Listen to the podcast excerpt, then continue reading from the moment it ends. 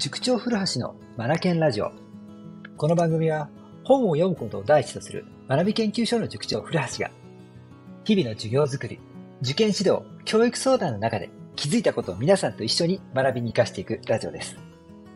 今回はですね、本を一冊紹介したいと思います。どんな本かっていうとですね、タイトルはこちら。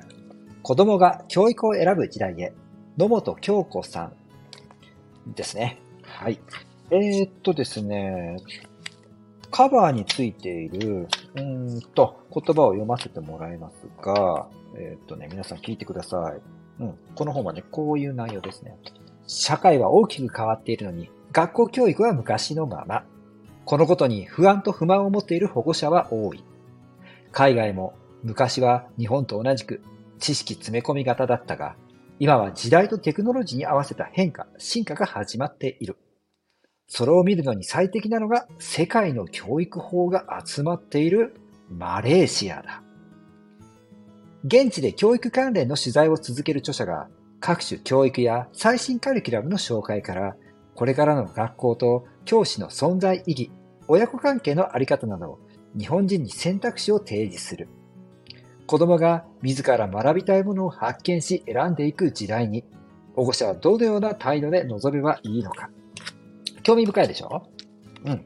この野本響子さん、僕ね、えっ、ー、と、 Voicy という音声発信メディアというかですね、アプリでですね、この方番組を持っていらっしゃるので、あの、よく聞いてるんですよね。うん。でですね、この野本さんがおっしゃってる教育論というのがですね、日本の将来を描いてる感じがですね、ほんと伝わってくるんですよ。で、僕ね、すごく興味を持って聞かせてもらってるんですよね。この番組にも、あのー野本さんの番組の URL 貼っておきますね。ぜひ皆さんも一度聞いてみてください。うん。で、その野本さんが書かれた本ということでですね、興味持ってですね、読ませてもらいました。その野本さんのラジオ番組の中でお話しされてる内容がね、ほんといっぱいぎっしりと詰め込まれていて、かなり興味深く読ませてもらいました。はい。でですね、うん。今、僕の塾でも、特に中学受験ですよね。ここに求められるものって、多様化が進んでるんですよね。例えば、憧れの学校だから中学受験に挑むとか、お父さんの出身校だからチャレンジするとか、お父さんやお母さんがもっと子供の可能性を伸ばしてあげたいんだという目的、理由で中学受験に挑まれる方もいらっしゃいますし、それから、今のね、あの、通ってる小学校だと、人間関係で思い悩んでしまうと。うん。で、もっと自由でいられる、自由を得るために中学受験をしたいんだとかね。もうね、目的がですね、えっと、最近はかなり多彩です。うん。はい。多種多様ですね。うん。で、これもね、あの、この本にも書いてありますが、変わらない日本の教育。うん、ここと時代感のズレ、ここからいろいろ生じてきてるんだろうなって本当思いますね。うん。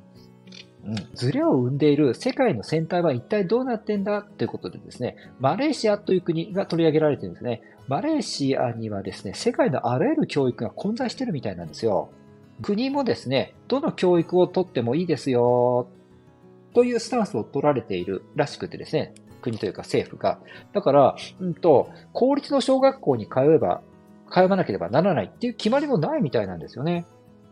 うん。ホームスクールでもいいですし、またまた私立の学校に途中から変わってもらっても構わないし、それから公立の小学校でも、うんと、最初の半年間 A という公立小学校に変わってたんだけど、なんとなく合わないから、今度は B という公立小学校に転校します、みたいな形で、公立小学校の中でも転校自由なんですよね。うん。なので、その子に応じて、えー、っと、どの学校、どの教育受けてもいいですよっていうことなんですよ。うん。あ、もちろん自宅、学校通わない子たちもいるわけなんですよ。これももちろん OK だと。ホームスクールももちろん OK ですよ。もうね、何でも揃ってるんですよ、国の中に。それで何を選んでもいいですよっていう教育システムなんですよね。そして、一度決めたら、それを最後まで貫き通してね、卒業するまで変えられません。なんてこともなくって、途中でどんどん変えていいという スタンスなんですよね。びっくりしませんか？マレーシア。面白かったですね。日本人が読むと目から鱗の連続ですよ。うん。でもここにね、日本の将来、何年か後の将来像がここにあるんだろうなって読みながら思いましたね。うん。だって僕の塾でさえもですね、いろいろな要望がもう今増えてきていて、あの、皆さんのニーズが多様化してるんだな。じゃあそこで塾としてどうあるべきなんだろうかっていうのももう考える毎日ですからね。うん。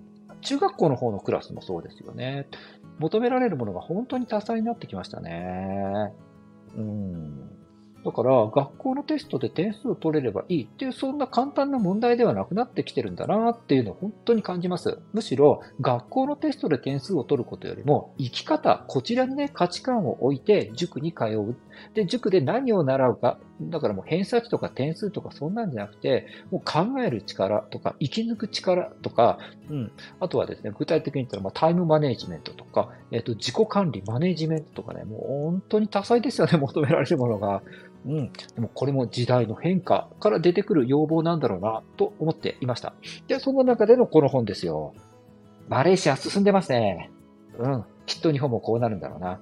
だってもう、こう多様化する要望っていうのは止められないし、ますます広がっていくと思いますから、もう日本人、小学生、中学生、全員この教育受けなさいなんて枠に閉じ込めることなんて無理ですよ。じゃあ無理ならばどうなるのかもう自由に各家庭で選べるようなスタンスになっていくんでしょうね。そう思いました。うん、繰り返します。日本の教育の未来像がちらちらっと見えるような本でした。とっても興味深いですよ。もし、えっと、皆さんのね、家庭の教育とか、えっと、学校とか中学校の教育のことで、ね、思うことがおありの方は、ぜひ手に取ってみてください。なかなか面白いです。うん。はい。でね、この本を読んで僕は思ったんですが、えっと、さらにはですね、この間、このラジオ番組でお話ししましたが、チャット GPT なんていう生成型 AI っていうのがわーっと入ってきてしまった昨今ですよ。教育に AI が入ってきてるっていう話はこの本の中には出てこないので、AI がここに加わってきたら、さらに、うんと、時代の進化は進むだろうなと思うので、教育のやり方もまた変わってくると思うんですよね。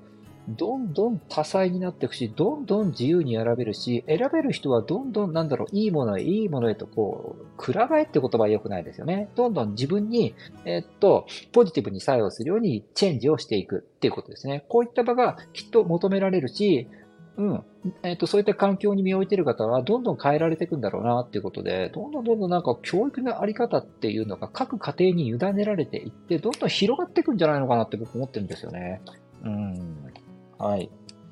まあ、そんな感じでですね、うん、えー、っとですね、これからの教育、お子さんの教育、うん、どうなるんだろうと思う方はぜひ取ってみてください。そして、そんな中でね、ここに AI が入ってくると一体どうなるんだろうかって思いを馳せてみるのもなかなか面白いかもしれませんよ。僕もこれからね、いろいろ考えていきたいなと思います。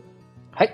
さあ、今日はですね、野本京子さんが書かれた子供が教育を選ぶ時代へという本を紹介しました。うん。中英社新書から出てきますね。なかなか面白かったですよ。ぜひ皆さんも読んでみてください。それでは、この番組が気になった方は、ぜひフォローをお願いいたします。それでは、それでは何度も言ってますね。Read more, learn more, change the group. 素敵な一冊を。